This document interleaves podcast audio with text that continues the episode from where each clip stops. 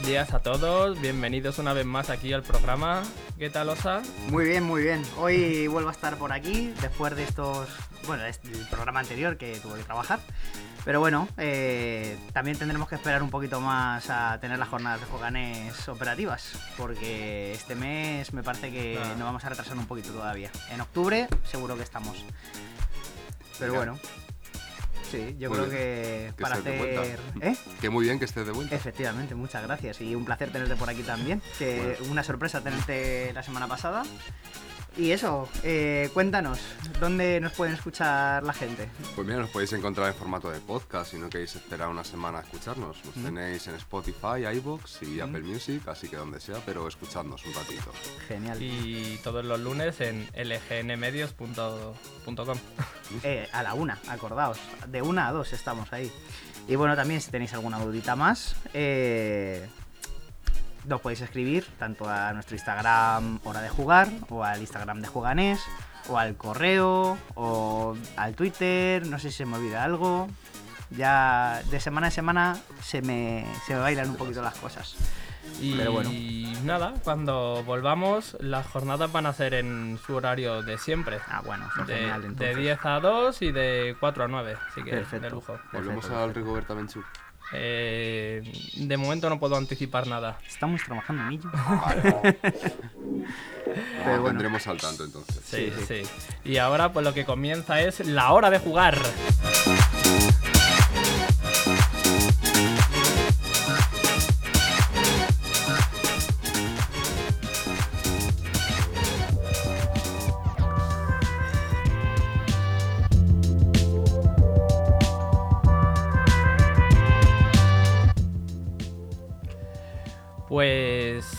Antes de todo, recordar en esta sección que este fin de semana son las Freak Wars, ¿vale? Recordar para la gente. Creo que aún quedaban entradas para los dos días, así que si se quiere ir, ya sabéis, 12.90 que las entradas para ambos días porque las individuales están gastadas. Y ahora ya, eh, sí que voy a comenzar a hablar pues del reloj, por ejemplo, que va a salir el día 8 Bien. y es de un tío que se llama François Rousset y de Jean-Marc Triplet. El, el François Rousset, el tío este, ha sacado solo este juego y otro ¿Mm? que tiene una jarta de expansiones absurdas también. Que el otro, por lo que he visto, ¿Mm? eh, me llamó algo la atención, a ver si algún día lo jugamos y podemos hablar de él. Ujú. Ese rollo como Cube, como la película Cube. Ostras, qué guapo. Es- Un- un- tiene varios room, personajes pero- y tienes que ir como moviéndola, metiéndote por sitios, tal. Entonces Qué está guapo. bastante tal. Qué chulo, qué Y chulo. los ilustradores son Chris Bayer, que ese era el. Ese es el hijo de Winona Ryder, ¿no? En. En, Es en verdad, Stranger eh, Things. Un poquito, es verdad. ¿sabes? Tiene como el ¿No? mismo. y, y Jackie Davis, ¿vale? Mm. Lo trae Maldito Games. Ya he dicho que sale el día 8, salen dos días, de 2 a 4 jugadores, más de 12 años, como una horita de duración. Y va a costar 45 euros. ¿Qué es el juego este? Pues te mete en un mundo distópico, en una realidad distópica, en el que hay megacorporaciones, lo típico, mucho dinero, tal, y hay un programa de televisión que básicamente es un Battle Royale televisado.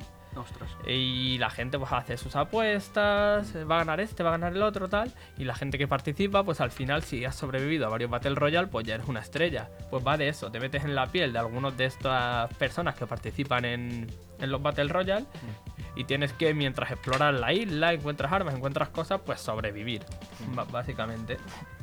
O sea, el, el Fornite de mesa o el, Sí, sí. el PUBG de mesa Sí, me O el Battle al Royale de, de sí. mesa. El estilo de ilustración Sí. y de las losetas y demás me ha recordado bastante al Fortnite. Mm. Se llama también, ¿cómo era? El... Ay, si es que los nombres tenían siempre como rima, entre comillas. O sea, si la primera palabra empezaba por A, la segunda también. No me acuerdo ahora de ninguno. Eh, riscos eh, arriesgados. Ah, bueno. Mierdas así. El caso, que el reloj, en cuanto lo juguemos, os lo traeremos porque a mí me ha llamado la atención. Mm. También me he leído algunas críticas y dicen que, a ver, que mm, para hacer un Battle Royale, o sea, que enfocan muy bien lo que viene a ser los Battle Royale en juegos de mesa, pero que a lo mejor como juego se te hace un poco pesado. Entonces ya lo veremos cuando juegue y tal, porque pero dicen que eso, que ambientado y que para lo que es emular un Battle Royale que está bastante bien. Guay, guay. Y lo siguiente que traemos en esta sección es un Berkami del Dishonored, el videojuego. Mira, hablando del Fornite y demás, Sí. hablamos más de videojuegos. El, el Dishonored eh, es un juego de ambiente Gaslight, ¿vale? El Gaslight son pues, los mundos steampunk, pero que no se centran tanto en, la ma- en el maquinismo, sino que hay magia. Entonces, bueno, están ahí mezclados, son más de peña de magia y tal y cual. El Dishonored, eh, pues, sin más, el que se lo haya jugado bien, Mm. eh, tú tienes un tío que maneja las ratas y que se quiere vengar. Mm. ¿Vale? Pues el juego este está en el mundo del Dishonored y lo que tiene, claro, es que mm, los personajes que tú tienes eh, influyen en el mundo, que eso debería ser en todos los juegos de rol. Pero en este eh, mola porque como que todas las cosas malas que, que haces generan fuerza del caos y las buenas fuerzas del orden. Entonces, claro, después las fuerzas del caos eh, como que gestan unas cosas en el universo y las del orden otras. Por lo que tienes que pensar bien todas tus acciones, cómo las haces, cómo no, qué estás alimentando, qué no estás alimentando, con lo cual si quieres equilibrar la balanza, si quieres que gane uno de los dos bandos, entonces está ahí con ese mm, toma y daca que es curiosito. Y después el sistema pues usa dos dados de 20 Y se ve que solo tienen seis habilidades los personajes, ¿vale? Que son, me las apunté aquí, eh, combate, movimiento, estudio, supervivencia, conversación y maña, ¿vale? Cada una tiene puntuaciones del 4 al 8. 4 es que eres un manco, 8 es que eres el jefe, Bien. ¿vale?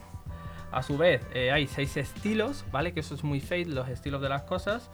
Que mm, para realizar una prueba de habilidad tienes que seleccionar tanto la habilidad como el estilo. Rollo, voy a hacer a lo mejor eh, movimiento sigiloso o movimiento rápido. O a lo mejor eh, estudio sigiloso. O mm, ahí, ¿no? Sí. Te va combinando, yo creo que se refiere a eso. Y mm, después hay como una, una tercera dinámica raro, Mm. rara, que es el que puedes influir en los resultados de las tiradas con unas cosas llamadas focos, que no sé exactamente lo que son. Focos y talentos, que yo creo que tendrás a lo Mm. mejor dos o tres y que podrás influir en las tiradas, sumar puntos o restar puntos a las tiradas. Mm. ¿Vale? Imagino que será una especie como de eh, especialización, vamos a decir. O sea, por ejemplo, eh, tenemos estudio Sí, y tenemos eh, sigiloso. sí. En plan, pues que tendrás que. Te, te has metido en una Sí. biblioteca, tienes que leer rápido algo, tal. Y como resulta que ese libro que tienes es de medicina y tú eres un médico por hoja de personaje, te lo lees más rápido, por ejemplo. O es más fácil que memorices las cosas que has leído. Imagino que será algo de ese palo. Porque Yo- si, por ejemplo, no eres médico, no vas a entender tanto de esas cosas. No sé si. Yo creo que los focos Mm. están más enfocados a. eh, pues me tengo un. Se llaman focos y hay talentos también. Claro. Tengo talento de no sé qué. Pues mira, sumo más dos a la tirada cada vez que haga esto. Yo creo que es más, Claro. más ese Eh, rollo. juego de manos. Eh, soy un ladrón, pues cada Mm. vez que intente robar, como ya estoy Sí. instruido en robar, pues es un Sí, bonificador. es- No, es, no es una habilidad, Pero no es un yo estilo, creo, yo creo que es, es, algo propio del yo Estoy personaje. pensando que... talentos iguales como un bono a ciertas tiradas. Sí, a lo mejor tu Sí. talento es que eres estudioso y lees más rápido. Claro. Y que focos pueden ser un bono de un uso. Sí, Por ejemplo, una vez al día puedes sí, sí. potenciarte una lectura o puedes Guay. potenciarte Sí, un salto. Era, Ya, Tienes- yo creo que más o menos me, me Era, casarían. era lo que yo quería decir, porque este mm, sistema es un poco de 20 mezclado con Fate. Y en Fate hay unas cosas que mm, tienes como fichas y tú las gastas, tú dices gasto esta ficha y me doy un más 2, pero claro, si te quedas sin fichas ya no lo puedes hacer más. Claro. Entonces yo creo que esto es del mismo rollo, a lo mejor tienes mm, dos usos Mm. y ya a lo mejor hasta la siguiente sesión, hasta que no los recuperes, no puedes... No puedes volver a usarlo. Vale. Tiene sentido. Y bueno, los mm, objetivos que hay, ¿vale? Eh, son, bueno, los packs. Eh, el juego son 38 euros, que te da el PDF y los desbloqueables. Ya están casi todos los objetivos completos. eh, De estos de, pues, el juego brillante, en tapa dura, en mejor gramaje, en tal. Y no hay nada así extra, en plan, de esto que te den un segundo manual en un pack o que te den un tal. Eh, pero sí que hay un pack bastante curioso por 74 euros que ¿Mm? te dan tres copias del manual. Por lo cual, si te lo pillas con tres amigos, pues sale a 24,60 cada uno. Mm. Lo cual está, Está muy bien. Está muy bien de lujo si te interesa. Pero los desbloqueables son- solo te dan uno, entiendo. Los, de, no, los desbloqueables eh, son generales para todo. Pero pues a lo claro, o mejor sea, son más campañas, Sí, más Claro, personajes. exactamente. Me refiero, si por ejemplo uno de los desbloqueables son un juego de dados, pero no hay, no, no han puesto ese tipo No de sé. desbloqueables, Mm. son todos mejoras al manual. Manual en tapadura, manual con más gramaje, manual con más páginas, sí, pues manual con- entonces merece muchísimo la pena entonces pillártelo con, Y con bueno. tres coleguitas. O sea, con dos coleguitas Sí. más. Le quedan Mm. 10 días Hmm. Tenía 9.000 euros de objetivo y ya lleva 12.155, con lo cual lo ha superado con creces. Sí. 340 aportaciones y la editorial que lo trae a España es The Hill Press, que esta gente ya se Mm. hizo famosa porque, por ejemplo, trajeron a España Ratas en las Paredes, Ah, juego este de rol de terror y tal. Y pues eso, si a alguien le gusta el mundo de Dishonored y tal, yo creo que es la oportunidad.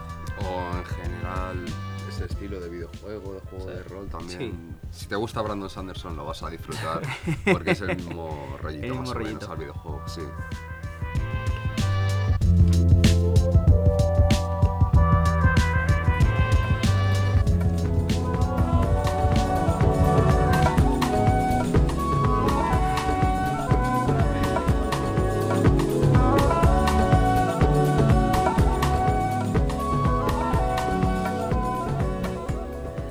Bueno, pues hoy ya traemos la última de las expansiones del Lobo de Castro Negro de la que vamos a hablar, que es la de personajes, porque de la aldea no vamos a hablar porque es muy rara. Además de que tiene los gramajes de las cartas más grandes y no se puede mezclar con ninguna otra, tiene reglas así, es muy, es muy suya. Ya hablaremos a lo mejor de ella como un juego casi- individual. casi claro, juego, efectivamente.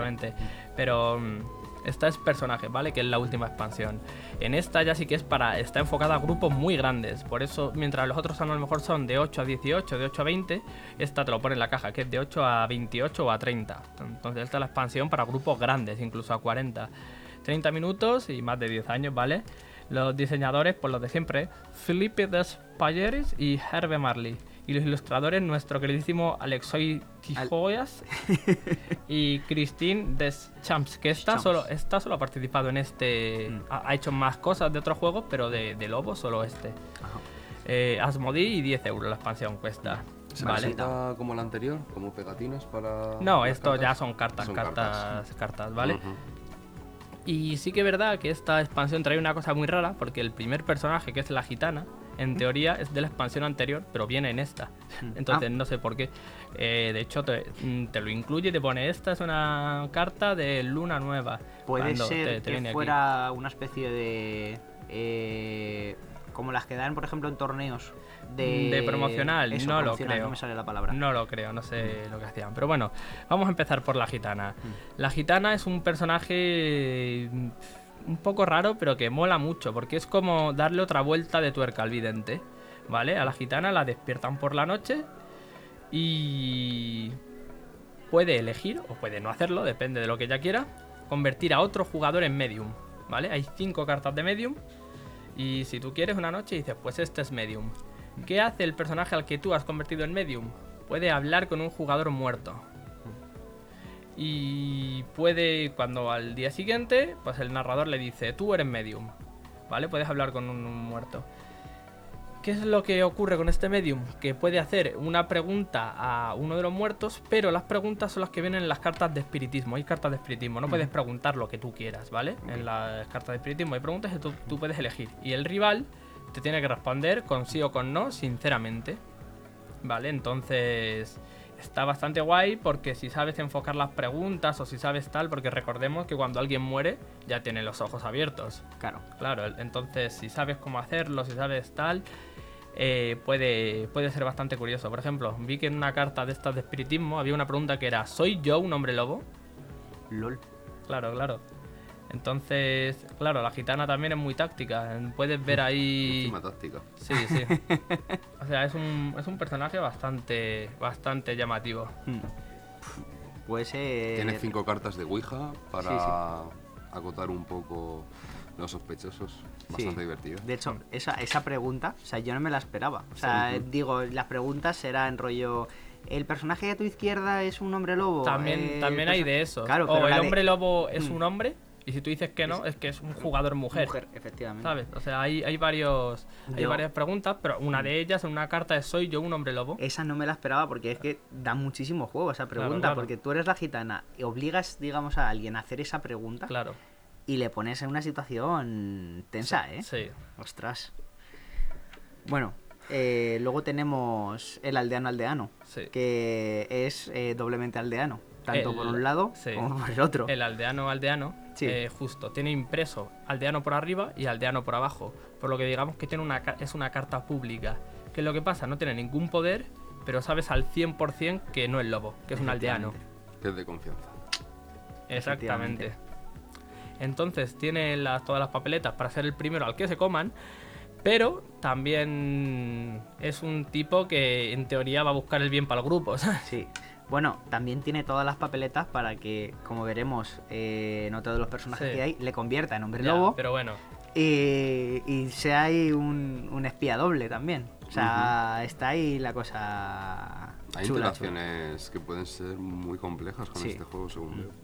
em, habla del siguiente o tú.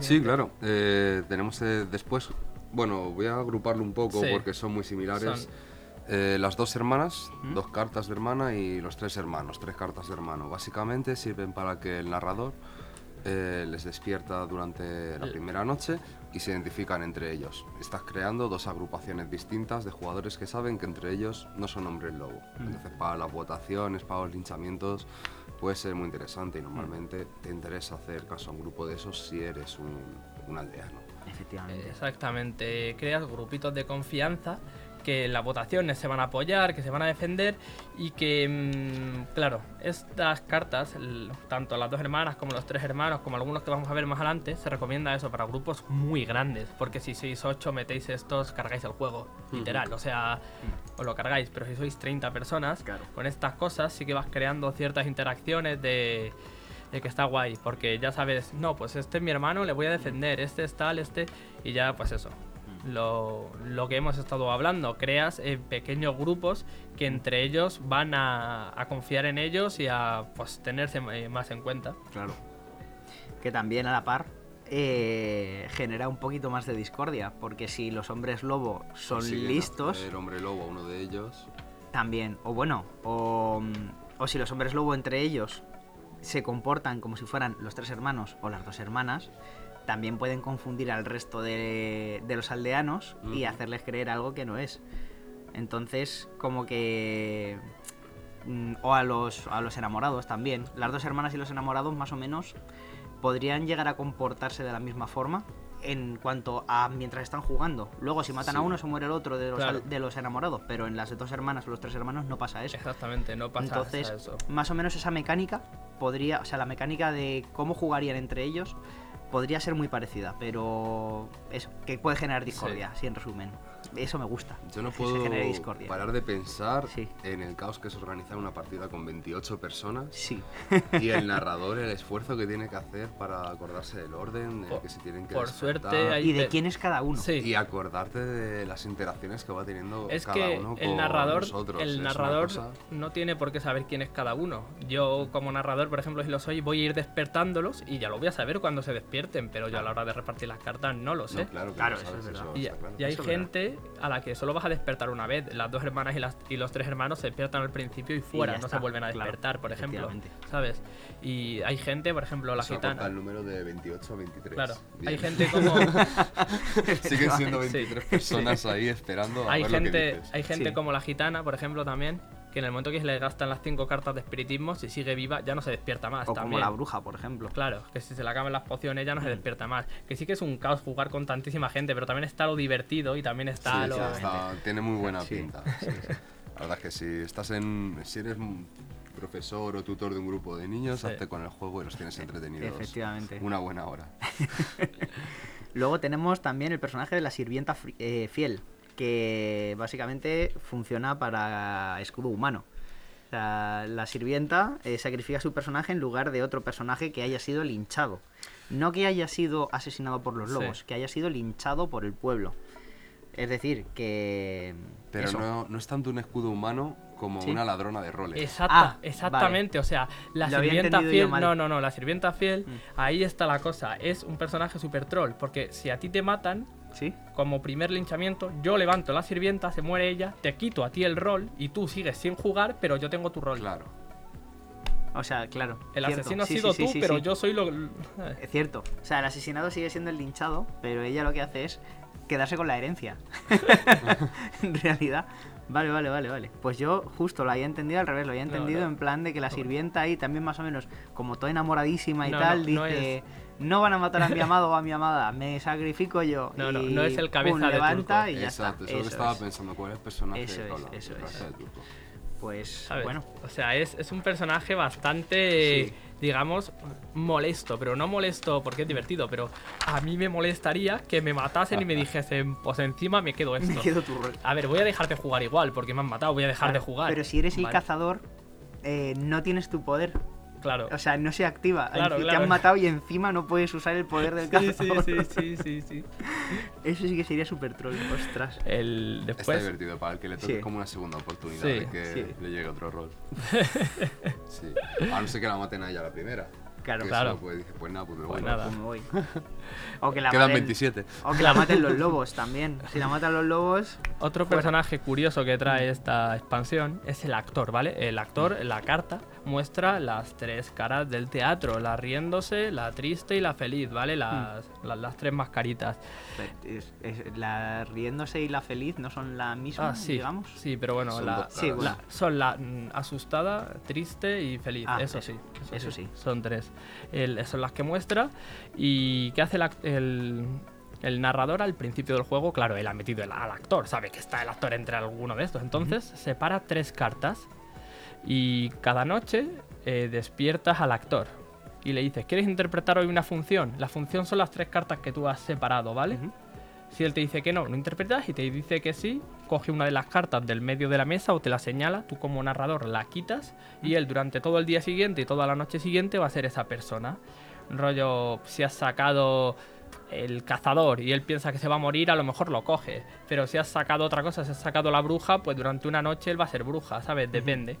Cuando al actor se le acaban las actuaciones, eh, es un aldeano normal.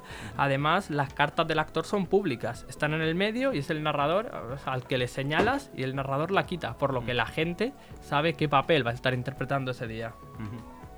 Pues está guay. Es un poco como el ladrón en realidad, pero. Pero el ladrón es Mm, para siempre. Claro. Sí, sí, sí. No sé, o sea, me, me parece mejor el actor en este sentido. Porque Mm. tienes, a ver, tienes un rol más. Mm. Aunque sean de un solo uso, puedes tener un poquito más de estrategia a la hora de, De utilizar las de tres utilizar cartas las tres salido, cartas, sí. efectivamente. Parece divertido. Mm. Luego estaríamos hablando del juez tartamudo. Una vez por partida, votación de linchamiento. Puedo hacer un gesto al narrador para repetir la votación. rasca así si la no nariz. interesa, sí. Y nada, una acción sencilla. No veo que tenga limitación, ¿no? Eh, no, y no Eh, es. una vez por partida. No una es, por partida, claro. no es Primero que repetir, no es repetir una votación, es hacer una nueva. Nueva votación. Que claro. es distinto, porque tú si en la primera votación has sacado un linchamiento y declaras una segunda, vas a sacar un segundo linchamiento. Puede haber dos ese día. Claro. No es repetir el ya hecho. O sea, es más es más jodido eso. Anda. Porque sí, sí, o sea, sí, el- es tener dos juicios en el mismo exactamente. Solo es una vez por partida, pero lo que hace el juez es eso, es al principio de la partida, despiertas al juez justo al principio, el juez eh, va a acordar un gesto, eso, a lo mejor tocarse la nariz, o guiñar un ojo, o hacer así con la mano o algo, y ya cuando lo ve, lo ve el narrador, el narrador sin previo aviso dice, venga, se ha acabado el juicio y ahora se decreta un segundo juicio. Y ahí, mm, pues eso. Mm. Es, es un personaje también, pues eso, que para grupos grandes, estos personajes son para ir limpiando en grupos grandes, porque Claro. si no se, se, Para se cortar un poco la claro. partida, efectivamente.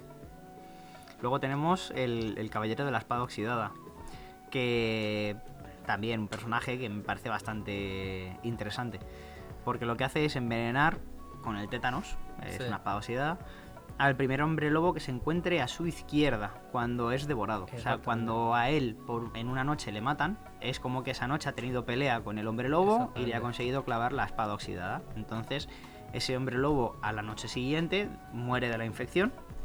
Y a todos los jugadores que se encuentren entre el, el caballero y el hombre lobo situado a su izquierda, eh, quedan exculpados porque, claro, o sea, Claro, si, si es el sí. primer hombre lobo a su izquierda y hay como dos personas más entre el caballero de la espada oxidada y el hombre lobo, esas dos personas sabes que no son Que hombre no lobo. son hombre lobo porque estarían porque muertas. estarían claro. muertas, claro. Ya si no es la primera, sería la segunda. Y si no es ni la primera ni la segunda y ha muerto la tercera, pues ya está. Sí, sí. El ca- eh, este personaje es bastante táctico. La foto del- Mm, del- encima de la carta es Don Quijote, de hecho. Ah, qué guay. La foto de Don Quijote. Y mola, mola también jugarlo tal, porque ya entraría en, en lo que yo llamo cazadores, ¿vale? Los he ordenado de un Mm. tipo de primero personajes tal, después personajes cazadores, Mm. después ambiguos y ya hablaremos después de los de objetivo propio, ¿vale? Otro personaje cazador sería el zorro. Y después del zorro está el feriante, que es mi personaje favorito. El zorro, ¿qué hace el zorro? Por las noches, eh, creo que es el primero que se despierta de todos y se pone a olisquear. Es un zorro, ¿vale? Lo despierta el narrador y el zorro señala a un grupo de, gente, ¿vale? Si entre esas mm, personas a las que señala ese o el de su izquierda o el de su derecha, ¿vale? Yo señalo un jugador, pues el de su izquierda o el de su derecha o él son hombres lobo, te dice, te hace un gesto el narrador diciéndote que son hombres lobo, que sí que está bien. Y la siguiente noche puedes volver a hacerlo. Y la siguiente noche puedes volver a hacerlo. ¿Qué pasa si alguna noche no detectas que uno de esos tres jugadores es un hombre lobo? Que pierdes el rastro y pierdes tu objetivo de, de cazador. Pero este tío sirve para ir acotando. Claro, si yo he señalado a Osa y a su izquierda y a su derecha y uno de los tres lo es, pues al haber olisqueado ahí me dicen, sí lo es, pues a lo mejor después voy a señalar no a Osa, sino al de su izquierda, descartando al que estaba a la derecha de Osa. Si ahí me dicen que no lo es, yo ya sé que el hombre lobo es o Osa o el de su derecha, porque... Claro. No, bueno, no, es el de es- su es derecha, el de su claro, derecha, claro, claro. porque yo sigo estando, Exactamente. claro. Entonces el, el, el zorro también hay que intentar afinar con él a la primera Hmm. y ahí ya Claro, ponerte... Es un personaje muy difícil de jugar Sí. en realidad. O sea, es un poder muy bueno, pero el hecho de que pierda el poder en el momento en el que se equivoca y hay 30 personas, Y, Claro. bueno, tienes que confiar un Eh, poquito en la suerte ahí. sí, tienes eh, una posibilidad entre 10, vamos a decir, de, Sí. de lobo. acertar. También es verdad O que sea, con tantos jugadores hay una jartad de lobos también, porque empiezas a meter más lobos, lobos especiales, como hablaremos Bueno, claro. luego, pero sí. Es verdad, es verdad. Y luego el feriante, El feriante, vale, pues si me lo dejas a mí sin más, el feriante eh, es un personaje que él como tal no hace nada, pero el feriante, claro, ha llegado ese, ese día al pueblo, Mm. tiene un oso y el tío pues está ya acampado. ¿Qué pasa si llega y tal y cual y hay lobos cerca? Porque el, el oso se pispa. Entonces simplemente lo que pasa es que si hay un oso a su izquierda o a su derecha, el, el feriante eh, lo que mm, no hace nada, pero el narrador dice gruñe el oso o hace el como si entonces el feriante ya sabe que uno de los de sus lados es un oso. Entonces ahí está como el del zorro, pero en, en Sí. cuerpo a cuerpo. sí y sin perder el poder. Efectivamente. Luego Vale. tendríamos... El niño salvaje, una carta bastante interesante. Es un aldeano normal. Al principio de la partida escoge otro jugador para que sea su mentor, su, su tutor. Si el mentor muere a lo largo de la partida, el niño se convierte en un hombre lobo. Sí. Ostras. Pierde a la persona que le está enseñando la civilización. Y, Claro. y Y se salvajea todavía más. Entonces, bueno, tú intentas hacer lo mejor que puedes para proteger a tu mentor y, y no llegar a ese punto. Bueno, a lo mejor te apetece jugar como lobo. ahí. Exactamente. Entra Este- cada uno. Esto entraría en personajes ambiguos, como yo Sí. digo. O sea, porque además la carta es Mowgli. Me hace mucha gracia que el dibujo de la carta es Mowgli. Y si el niño salvaje para grupos grandes puede estar, eh, eh, pues eso, muy, muy, muy curioso Mm. también. Es como el, bueno, ambiguo también, el perro lobo, que al inicio de la partida el narrador le despierta, vamos a decir, Hmm. y el perro lobo elige si quiere ser un perro doméstico, un aldeano más, o un hombre lobo. Y cuando se muere, eh, ningún personaje más sabe si era un hombre lobo o si era un aldeano. Exactamente. Es al que yo llamaba lobo con piel de cordero, pero no, Mm. Se es, llama perro perro lobo. lobo. Mm. Tiene la mitad de la carta negra y la mitad de la carta blanca. Mm. Y pues eso, es otro de estos personajes, porque imaginaros que el niño salvaje se vuelve lobo, el perro lobo se vuelve lobo, ya entonces empieza a desmadrar Mm. porque ya entra también el lobo feroz. Ujú. ¿Qué hace el lobo feroz? El lobo feroz es un lobo de color rojo que todas las noches mata dos veces. Tiene, primero mata con el resto de lobos y después mata él solo. Mm. En el momento que muera un hombre lobo que no sea él, pierde el poder, porque si no ya estaría absurdamente roto. Y en el momento Pero- en el que muere él, pues no tiene Claro, más veces claro. el poder, efectivamente. claro. Pero si no te quitas de encima ningún hombre lo- lobo, este tío te hace una purga, el lobo feroz. Sí.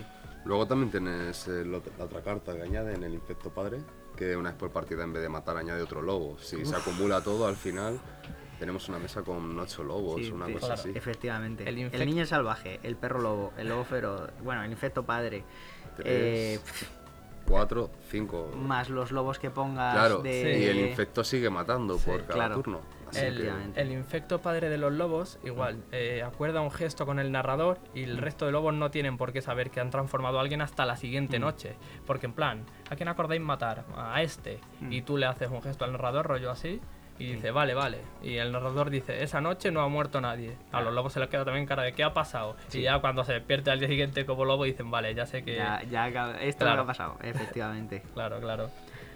Y bueno, luego tenemos al, al lobo albino, que una vez cada dos noches, esto me parece súper curioso, porque la mayoría del resto de poderes son una vez por partida, o todas las noches, o cuando decida Sí. el jugador tal. Este es cada dos noches, una sí, una no, una sí, una no. No sé por qué, pero Empezando por la segunda. me llama mucho la atención. Eh, después de la fase de los lobos, el lobo albino puede despertarse y asesinar a otro hombre lobo. O sea, no a un aldeano, a otro hombre Es un lobo. jugador con mucha información. Sí, Sí. Y ya forma parte de los que tienen ese objetivo especial Sí, para sí, ganar la partida. exactamente. Que su objetivo, de hecho, es ganar el solo, como el Exactamente. renegado del Bang. Sí. Exactamente, su objetivo es quedarse él solo. Se supone que el lobo albino es. mm, mm, le hacen bullying los lobos y sigue siendo un lobo, por lo que los humanos no le quieren. Es un personaje que no pertenece a ninguno de los dos mundos, por lo que lo que tiene que hacer es quedarse solo y acabar al final solo también. Entonces A no tienes que ir ser muy. que le toque encima ser enamorado de alguien. Entonces ahí ya la Ya. tiene liadísima, porque su objetivo es sobrevivir con la otra persona Sí. o sobrevivir solo. Pero Sí, claro, si sobrevive solo, persona. muere la otra persona.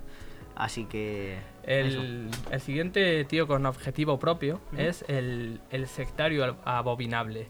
Que además la carta sale como una marea entre medias, con una cara y dos tíos a los lados. ¿Por qué? Porque si has metido al sectario al principio del juego, el narrador despierta al sectario solo al principio y partes en dos a la gente.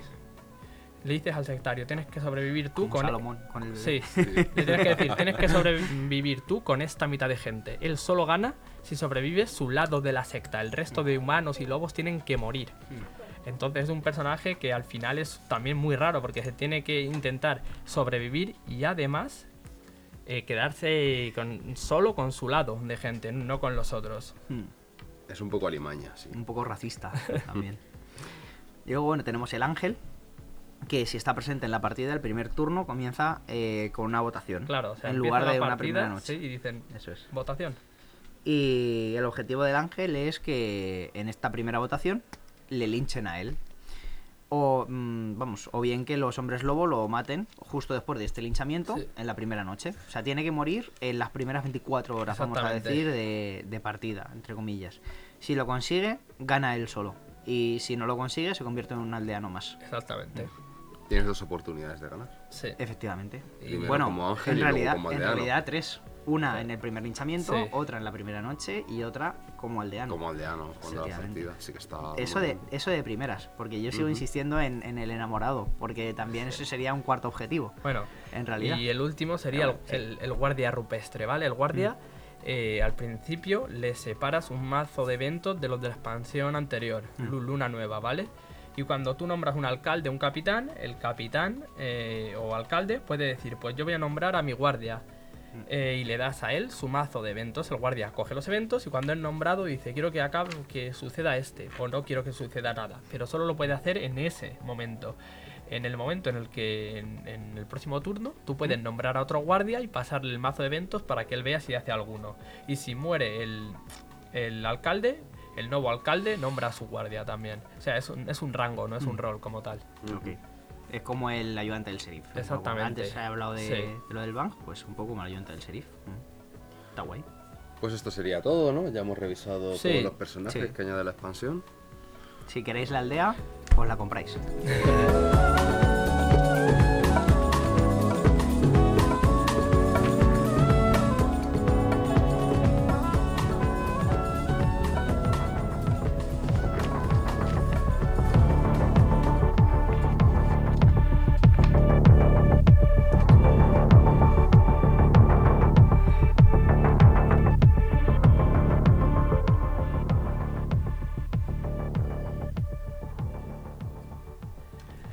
Y de un juego de mesa así, un poco rolero, a lo que viene a ser ya rol al, al más puro estilo. ¿Qué tal, Adri?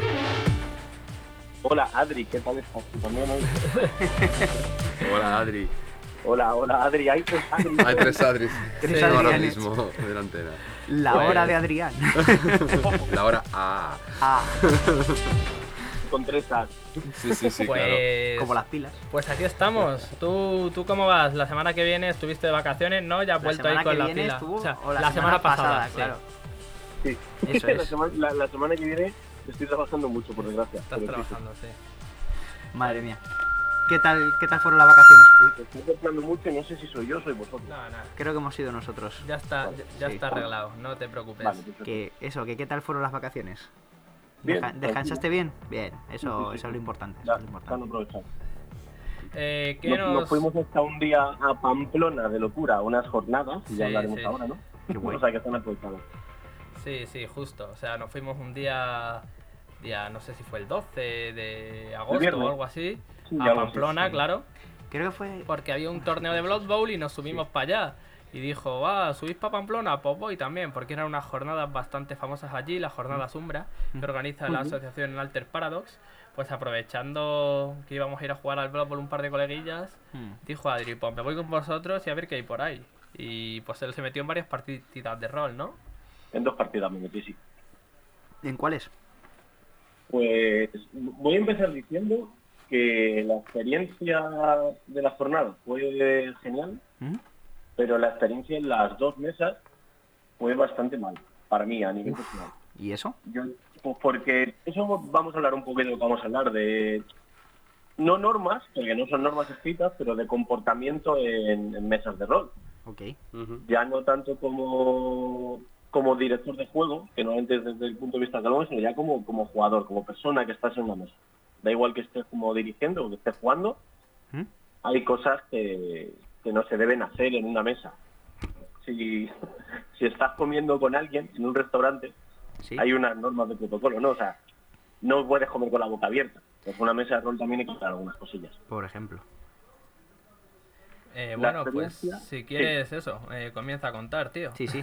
Sí, el- al final fueron dos partidas. Las dos partidas hay que decir que por parte de los dos directores de juego fueron muy bien llevadas. No tienen culpa ninguna de la gente que se sienta a su mesa. Y al final, también me ha pasado como director de juego tratar de que la experiencia sea agradable para todo el mundo, ¿no? Pero la primera partida fue un poquito más sutil, ¿vale? Normalmente siempre, o sea, seguro que os ha pasado a vosotros, te sientas en una mesa de juego y al final se crean como roles dentro de la mesa de juego. Siempre hay alguien que intenta ser el líder del grupo Sí. y hay gente que está más callada dentro de la mesa, ¿no? Hmm. Pues en esta partida eso se notó. Sí. Y se notó por parte de un jugador que luego re- que duró cinco minutos, pero cogió una clérigo y decidió que era el líder. Se empezó a flipar hasta el punto de decir que como su dios era un dios que combatía demonios y de la luz, que su personaje tenía que ser nazi, LOL. que su personaje tenía que ser fascista, como muy autoritario. Y hubo una mirada por parte de los jugadores entre nosotros como diciendo, ¿cómo, cómo que tu personaje tiene que ser nazi? ¿Cuál fue la- las palabras que utilizó? Eh, eh, es que realmente fueron, fueron esas.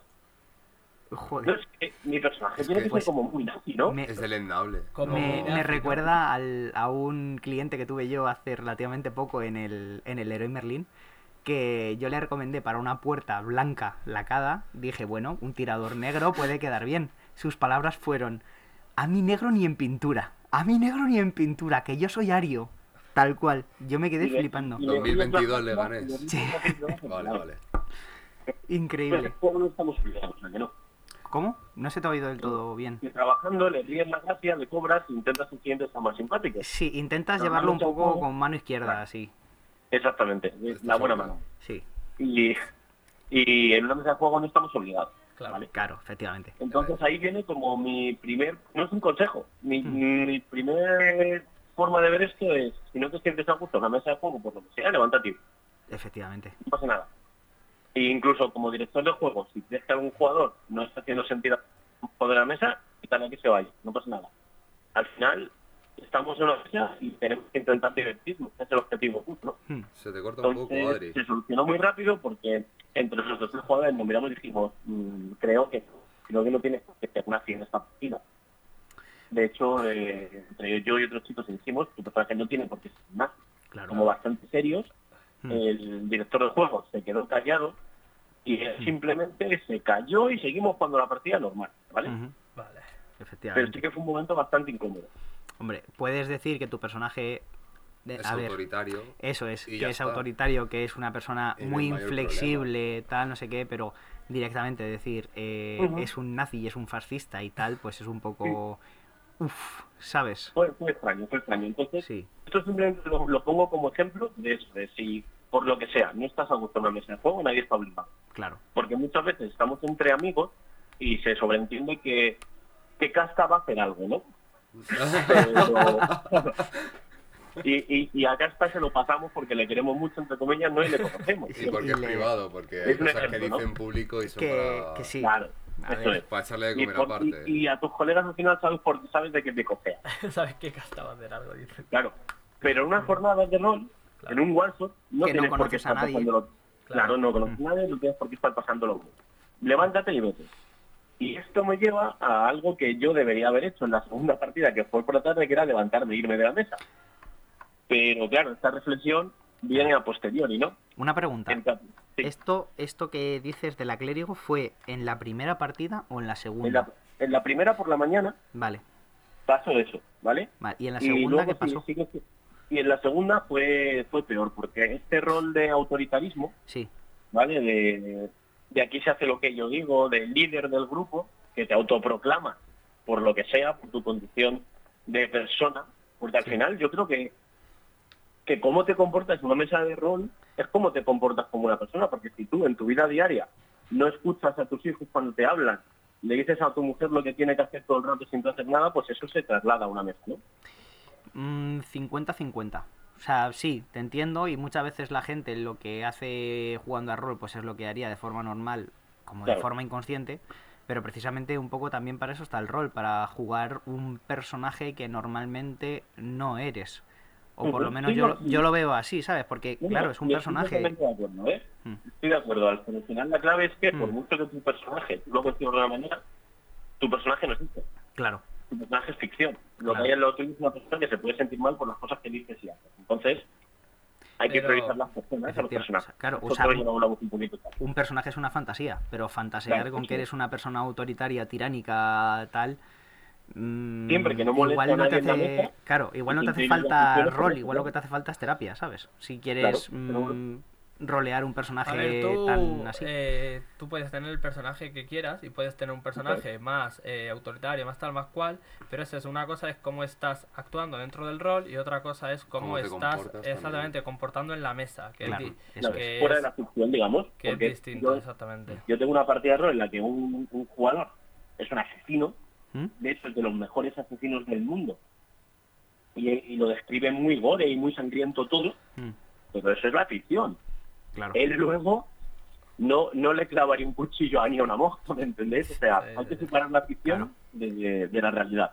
Sí, Y los problemas en mesa vienen cuando te comportas como una mala persona, porque al final Mm. hay como, como una regla no escrita en el rol que es, si quieres que te escuchen, debes de escuchar, ¿verdad? Es- bueno, en el rol y en la vida, en realidad. O sea, es que eso es, es algo que la gente se olvida mucho. O sea, también, volviendo, volviendo al héroe Berlín, este sábado hubo un momento en el que estuve atendiendo a unas clientas y el resto de clientes no paraban de venir a preguntarme cosas y era como, ¿no veis que estoy atendiendo a otras clientas? O sea, ¿no veis que yo como director de juego, entre comillas, le estoy dedicando tiempo a un personaje?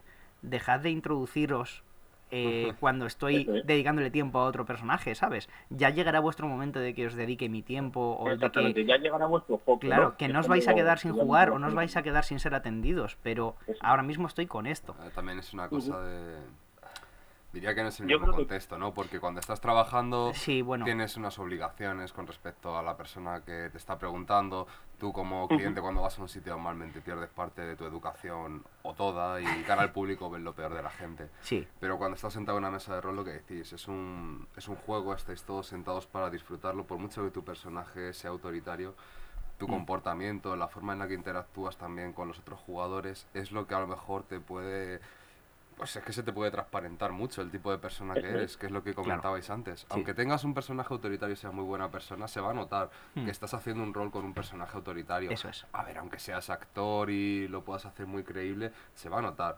Pero si eres una persona de un trasfondo moral dudable y empiezas a jugar con un, personaje de trasfondo moral dudable y lo usas de excusa para ser un cretino Eso con es. tus compañeros de mesa, Eso es. pues ahí es cuando yo creo empieza el problema. Y eso que no he jugado Claro, tanto porque al rol, final la pero... ficción es un porcentaje pequeño de una partida de rol. Bueno, eh, Adri, continúa con tu historia, Sí. que aquí se están No, contando sí, anécdotas, sí. anécdotas y, y no se habla Si de va- tu historia. si vamos a eso. Ya. si, si recojo lo de Truji, porque tienes razón y realmente es el problema.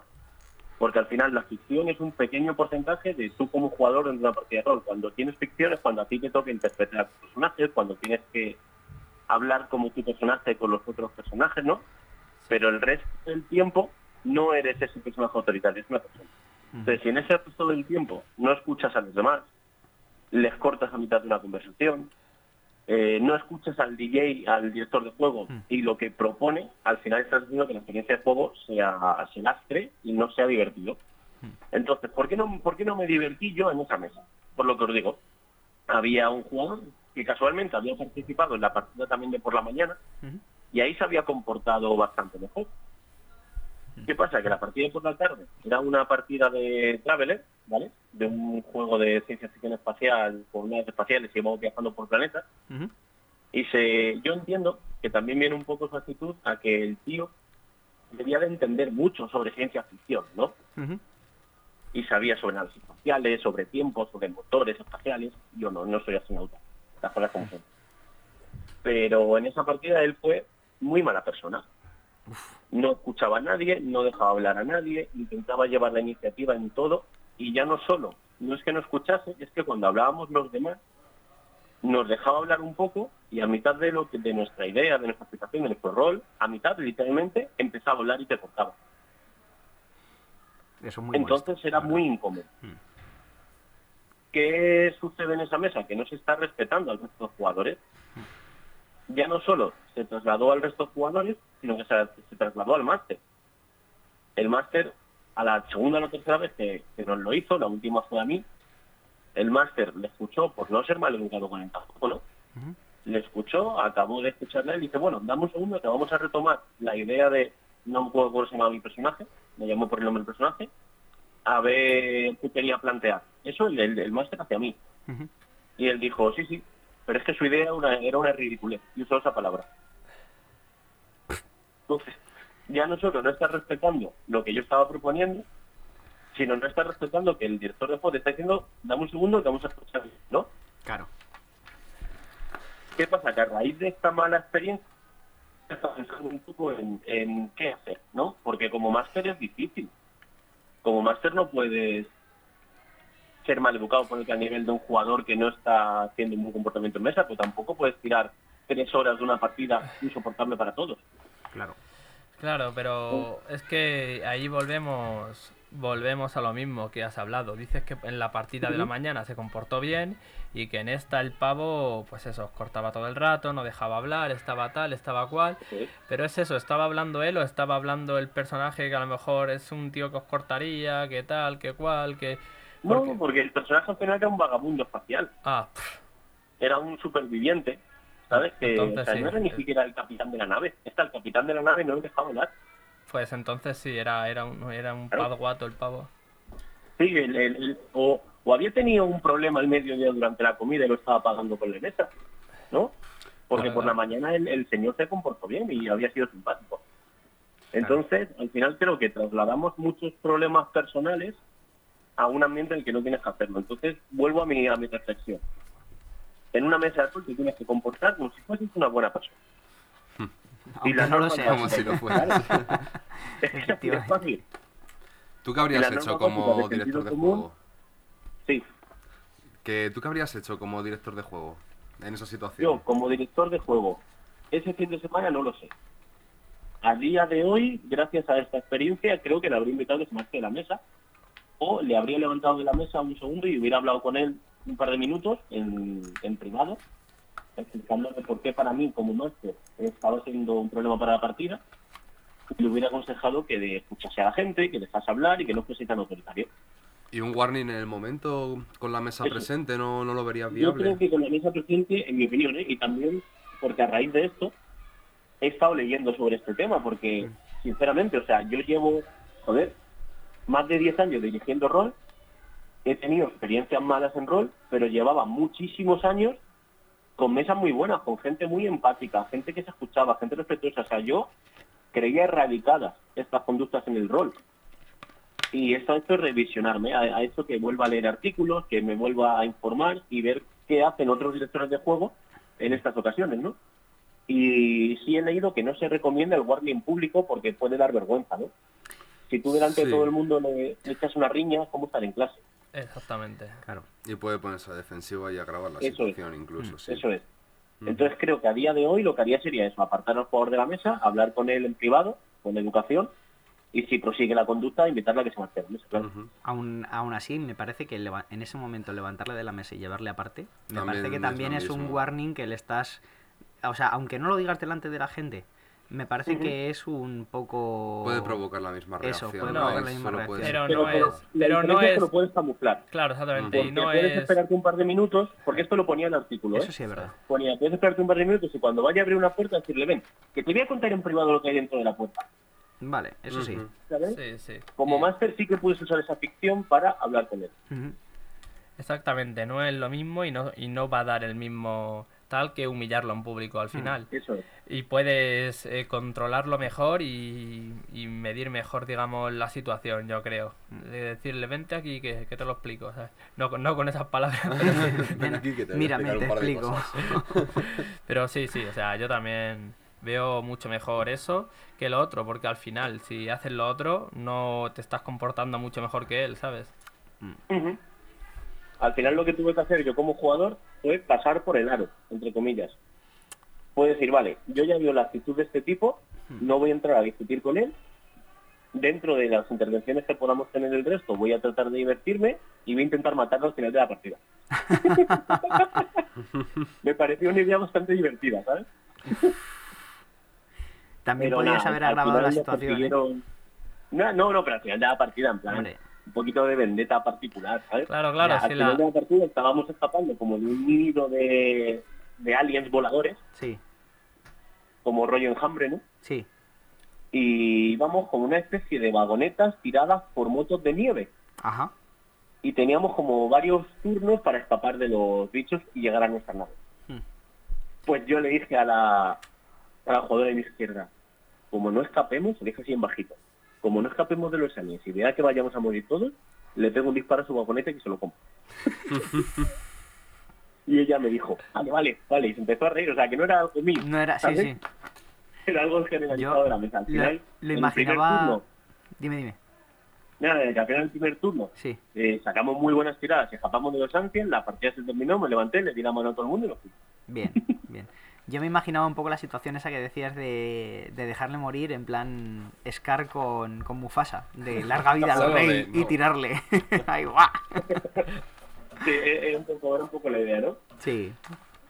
A ver, la verdad es que yo en tu situación también habría hecho lo mismo de esa vendetta particular, pero sí que es verdad que muchas veces eso se acaba convirtiendo como en algo personal Sí. más allá del rol y, y A ver, puede tener ese... Es personal. Pero bueno. No lo has hecho porque efectivamente. te haya fastidiado en el rol, lo has hecho porque se ha comportado mal. Claro, Claro, claro. Parece personal porque es personal en este caso. Sí, sí. Y hacerlo, y hacerlo al final de la partida, yo creo que sí que es una consideración tal, en plan, porque Claro, en jornadas Claro. eh, las partidas tienen un horario. Si te apuntas a las 3 y hay que acabar a las 6, te apuntas a las 3 y hay que acabar a las 6, porque tienen unos horarios, tienen Claro. un trabajo, tienen tal, van a empezar otras partidas, van a cerrar lo que sea. Entonces es el tiempo que hay. Si son las 3 menos 5 y le quieren matar, pues mira, pues ya, ya se ha acabado el tiempo, o sea, es lo que hay. Y yo conozco a gente que desde el minuto que se sienta ya está pensando cómo matar al resto de jugadores, así que... Le- hemos, hemos mencionado antes Sí. a qui- de quién estamos pensando. o a Adrián. quién- efectivamente, otro, otro Adrián. El cuarto Adrián. Eh, Madre mía. También deciros que eso, que, que esto es algo minoritario, ¿vale? Lo normal es, es tener una partida de rol con gente que le apetece jugar al rol, que tiene un buen día y que escucha a los demás, ¿no? Sí. Pero no solo hay problemas, esto también voy a citar, ¿vale? Porque también para preparar un poco el programa de hoy, he estado leyendo artículos y he encontrado uno que encaja muy bien con, con los problemas que yo he tenido en mesas de rol, ¿vale? Porque no es, este es como el más preocupante y el que más incapacitante me parece para, para la relación de jugadores, pero hay problemas menores que no llegan a, a verse tan esto y que pueden hacer que se entorpezca la experiencia de juego, ¿no? Sí. Sí, claro. El, el- el más tonto y el más fácil de solucionar es aprenderte la puta ficha de tu personaje. ¿no? Pues Vale. sí. Sí. Aprenderte Sí. los perfiles. Yo he tenido un perfil de jugador que para una tirada de Pathfinder de arco, que es un dado de 20 más destreza más el arco, yo entiendo que en dos partidas no te acuerdes. Aunque sea lo único que hace tu personaje, coger un arco y disparar, porque es un Mm. explorador, ¿vale? Entiendo que en dos partidas no te acuerdes. Pero en un año y medio de partidas te deberías de acordar. Hay una curva de aprendizaje mínima, ¿no? Efectivamente. Sí. Sí. Básicamente conoce el sistema al que estás jugando. No, estás diciendo Eso. que no. Sí, no, no, que la, la solo, el, el tema es conoce el sistema al que estás Ah, jugando. eso sí, punto. ¿Sabes? Preocúpate como jugador Claro. de saber qué hace tu personaje, tío. ¿Qué Ya no, hace y cómo lo hace? Exactamente. Con llevar esa preparación a una partida es más que de pero ya no, ya no tu personaje, es eh, el sistema. Entiende mínimamente el sistema, porque tu personaje va a disparar igual que el de tu compañero y va a disparar igual que los NPCs que usa el maestro de juego. Claro. O sea, todo Sí, lo- pero al, al final Bueno, tienes que igual, personalizar claro, claro, tu tiempo, claro. porque Hmm. tú no puedes coger el manual del juego muchas veces y Sí. estudiártelo. Ya. Claro. Lo, lo óptimo sería que todos los jugadores tuviesen una copia del manual del juego y lo leyeran. Pero hay veces que no hay tiempo. Las cosas como son. Entonces, con ese mínimo de coger tu hoja de personaje el día de antes o un ratito antes de la partida y decir, vale, a ver, ¿qué voy a querer hacer? ¿Cómo se hacía esto? Y te lo apuntas a un ojito, esto se soluciona. Entonces, controlar al personaje es algo importante. Claro. Pues puedes no saberte todas las reglas del juego. De hecho, tampoco es necesario saberse todas las reglas del juego, pero saber qué reglas implican a tu personaje durante la Sí. partida debería ser algo obligatorio. Eso es. Eso es. Porque al final, también- al final es Sí. eso, es lo que, coño, pues, las reglas que, que van a regir y que vas a jugar y que mm, a lo mejor eso, al principio ir explicando, explicando, explicando, pero ya cuando llevas un año y medio y que no sepas lo que tienes que hacer es que, tío, ¿qué has estado haciendo todo este, este tiempo? Claro, claro, claro. Es como si Sí. eso, en, en el Catán preguntas todos los turnos que hay que hacer, tío, solo hay que tirar dados en el Catán, ya está, no hay que hacer nada más. Tirar dados, coger el, el material que te ha salido y si tal, intercambiarlo con otro jugador. Sí. Si te apetece. Si no te apetece intercambiar, no intercambiar. Sí, el Catán lo tenemos estudiado. Sí, sí, sí. También creo que no es solo culpa del jugador, ¿vale? Porque yo en su momento sí, sí considero que es solo culpa del jugador, porque yo le decía activamente Mm. todo lo que da partida, eh, Menganito, apunta a esto, acuérdate de esto, necesitas una ficha más simplificada, apúntate en una hoja por las tiradas, etcétera, etcétera, ¿no?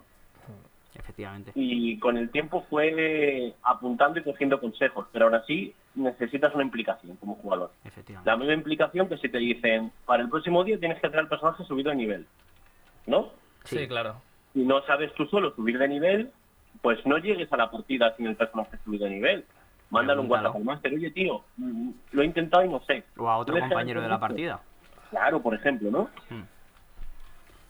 Efectivamente. Y Adri, yo creo que te tenemos que ir dejando que se nos ha hecho tarde. Podemos es. seguir Perfecto. tratando Déjame esto. una última Vale. frase, ¿vale? Eh, los cinco pilares para portarte bien en una mesa de rol. Vale, Prestar atención a la partida. Controlar a tu personaje, lo que hace y lo que no Sí.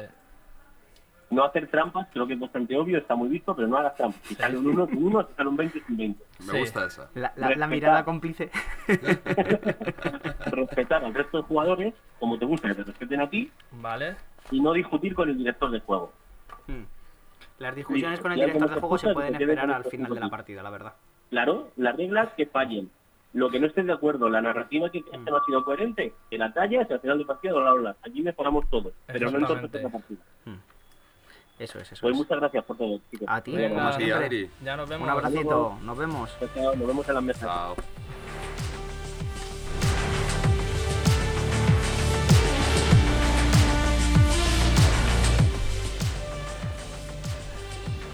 Pues bueno, esto ha sido todo por hoy, ¿no? Pues prácticamente. Sí, ya, ya vamos a acabar. Lo de, lo de siempre. Se nos puede escuchar en lgnmedios.com. En Spotify, LGN Medios Hora de Jugar, lista de reproducción creada por El Menda, Sergio Samoreno. Apple Music. Un saludito a Marcos Delgado Delgado. Y los métodos de contacto. Tenemos Telegram, arroba comunidad jueganés, en Twitter, arroba jueganés o en Instagram jueganés, hora de jugar. La Sí. D es solo una D. Hora D mayúscula jugar. Y si queréis contactar, también está radiojueganes con dos s arroba gmail.com, ¿vale? Las señales de humo, como dijimos, estamos todavía trabajando en ellas. Sí, sí. O sea que. Pero llegarán, A llegarán. ver si lo arreglan. Y para acabar, una pala. Nos vemos, hasta poquito.